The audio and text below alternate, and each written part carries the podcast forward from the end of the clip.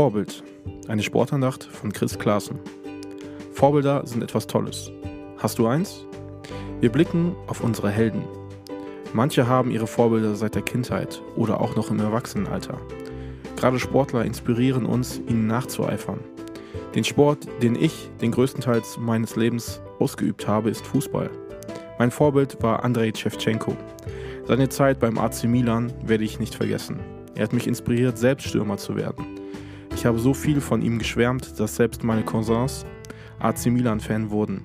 Auch wenn sie es als jetzige Schalke-Fans sicher verleugnen würden. Ich habe Beweisfotos. Vorbilder sind Menschen, die uns beeindrucken und von denen wir etwas lernen möchten. Wir können auch als Christen Vorbilder für unser Leben mit Gott haben. Deswegen liebe ich die Geschichten aus der Bibel umso mehr. Sie erzählen die Geschichten von Menschen, wie sie mit Gott unterwegs waren. Allerdings nicht nur das Positive.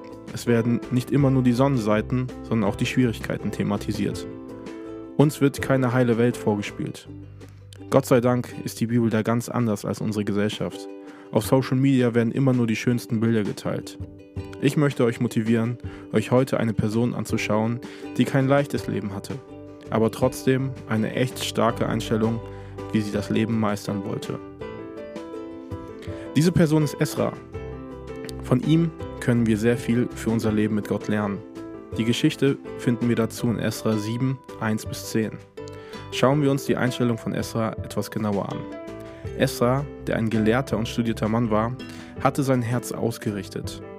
Er hat sich darauf ausgerichtet, Gott immer besser kennenzulernen, nach seinen Vorstellungen zu leben und als letztes anderen davon zu erzählen. Das war sicherlich keine Bauchentscheidung oder blinde Euphorie. Nein, Esra kannte sich dafür zu gut im Gesetz aus. Genau darauf hat er sein Herz ausgerichtet. Das bedeutet eine tiefe und gut überlegte Entscheidung.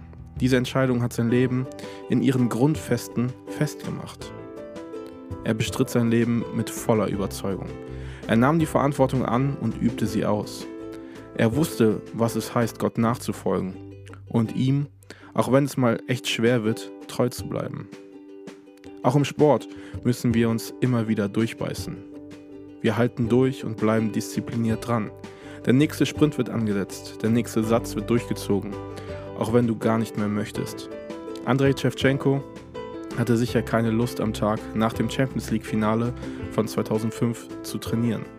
Sein Team hatte an einem Abend zuvor 3-0 zur Halbzeit gegen den Liverpool FC geführt und trotzdem nach Verlängerung im Elfmeterschießen verloren.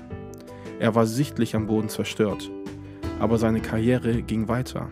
Er spielte noch viele Spiele, er schoss noch viele Tore. Warum? Weil er weitergemacht hat.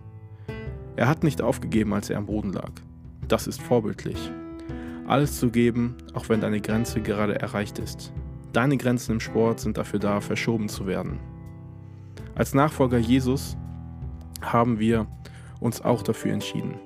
Esra begann eine Reise, weil er wusste, dass er mit Gott auf der Siegerseite stand. Er wusste genau, worauf er sich einlässt. Das ist ein so krasses Vorbild für unseren Glauben.